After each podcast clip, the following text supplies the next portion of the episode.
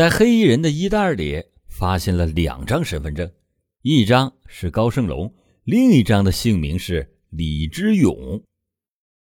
警方在经过一番紧张的准备之后，于四月二十三日上午开始对黑衣人进行审讯。孙建东局长亲自担任主审，他问的第一句话就是：“你杀过人吗？”黑衣人对于孙局长的开门见山、单刀直入回答的也十分干脆：“没有。”如此心理素质的案犯，孙局长是第一次碰到。有一个人腿有点瘸，名字叫何建新，这个人是谁？黑衣人摇摇头说：“我不认识。”那么你是什么人？叫什么名字？哪里的人？从哪里来到瑞丽来干什么？我叫高胜龙，广西合浦县人，来瑞丽做生意的。停！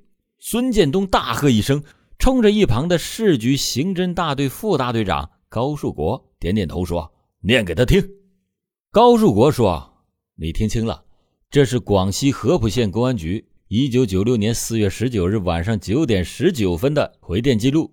我县查无高胜龙此人，也无连州镇此地址。”孙建东接着说：“这是一张假身份证，你是怎么搞来的？”黑衣人不得不供认，是一个江西九江人为我做的。他收了我一百元钱。你身上还有一张姓名为李志勇的身份证，照片也是你的。这张是真的还是假的？也是假的。高队长，再念给他听。你再听清了，这是云南省腾冲县公安局一九九六年四月二十二日晚上回电记录。经查，我县确有李志勇此人，汉族，男，一九五六年生，地址是腾冲县小西区银河乡下河村，身份证号码是……啊，不用念了，我就是李志勇。直到这个时候，案犯李志勇还很泰然，他的罪行不过是让人伪造了一张身份证，这又算得了什么呢？但是精明的孙建东。已经认定死者何建新的身份证就在李志勇的身上，于是当场搜查，果真就在李之勇的内裤里面发现了何建新的身份证。铁证如山，李之勇不得不承认了他杀死了何建新，但是他的交代充满了虚假的成分。他说：“何建新是我杀的，但是我是出于自卫，是他想谋财害命。”被我发现了，在搏斗中，他这个瘸子当然不是我的对手。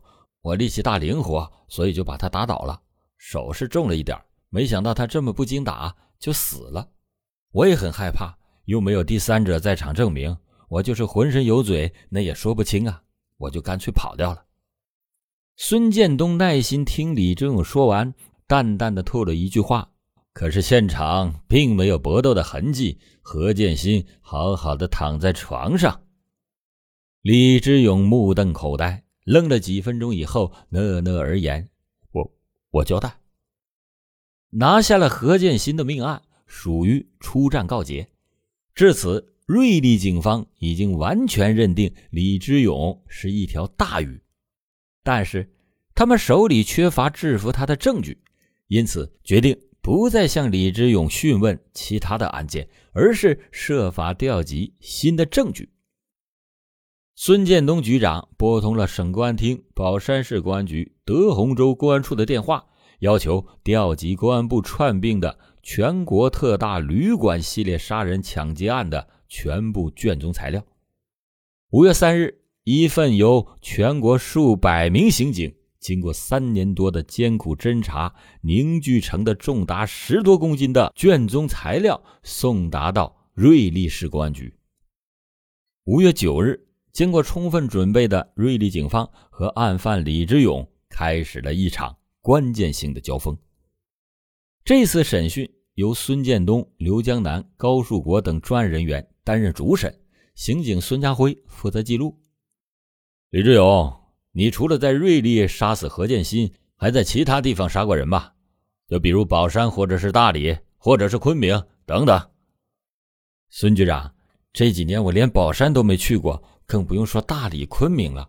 不信你们可以去查一查那边的旅馆，哪里见得着腾冲李志勇的名字？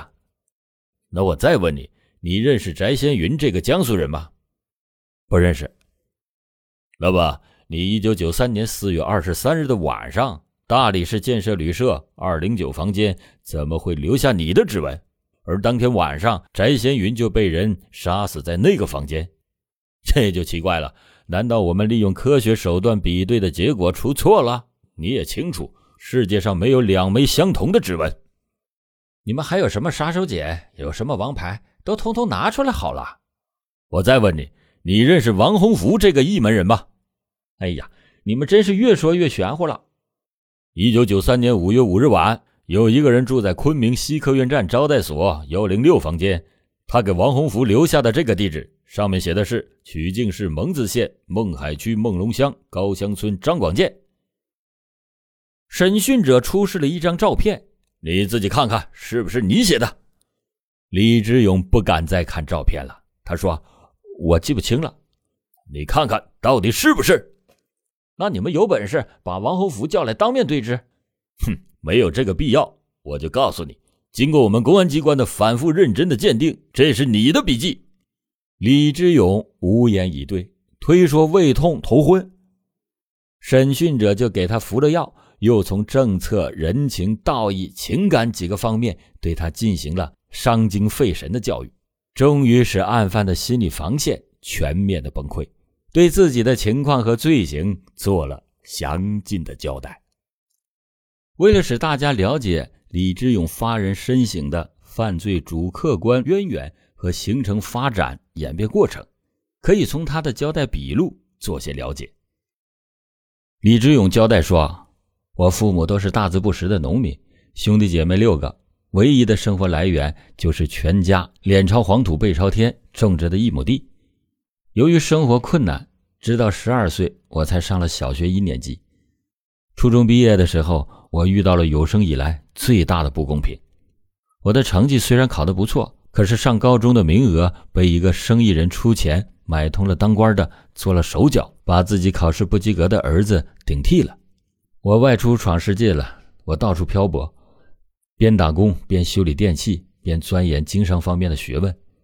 有一个大亨告诉我，一个大商人的成功不仅仅是只靠经商，而必须是广交天下朋友，结识三教九流，博采各门学科，既是专家又是杂家。于是我又懂得了攻其不备、速战速决、声东击西、欲擒故纵、打一枪换一个地方。利用矛盾、各个击破等军事学问，懂得了法律侦查等知识。虽然我走了不少地方，也考察了不少项目，但是没有资金，只能是纸上谈兵、画饼充饥而已。一九八五年，当我流浪到瑞丽时，连米线都吃不起。就在我走投无路的时候，一个叫王小华的昆明人改变了我的生活。他说：“一个男子汉难道还会被尿憋死？”他教我如何撬门别锁。如何的销赃转移，还教我懂得了人生如赌场，而赌就有风险。赌石有多种方式，有的是利用金钱，有的利用女人，有的用名誉地位，有的用生命。我就这样被拉下水了。久走夜路必撞鬼。有一天，我终于赌输了，在销赃的时候被人抓住，送到丽江劳教了三年。在丽江劳教的三年，我学会了坑蒙拐骗。刀枪杀的黑道功夫。回到家以后，我受不了别人鄙视我的目光，决心出去闯荡出个样子来。我试着做起了糖果糕点生意，谁知道不但没有赚到钱，还欠了一屁股的债。这时候我才真正体会到，做生意比打铁修电器那更不容易。我无颜再见江东父老，只有东游西逛，寻找新的财路。一天。一个小偷居然有眼无珠，偷到了我这个穷光蛋的身上。都是道上的人，自然他就栽在了我的手里。我让他帮我搞一张身份证，年龄外貌要和我相当。两天之后，他超额的完成了任务。我当时打肿脸充胖子，还给了他二十元钱。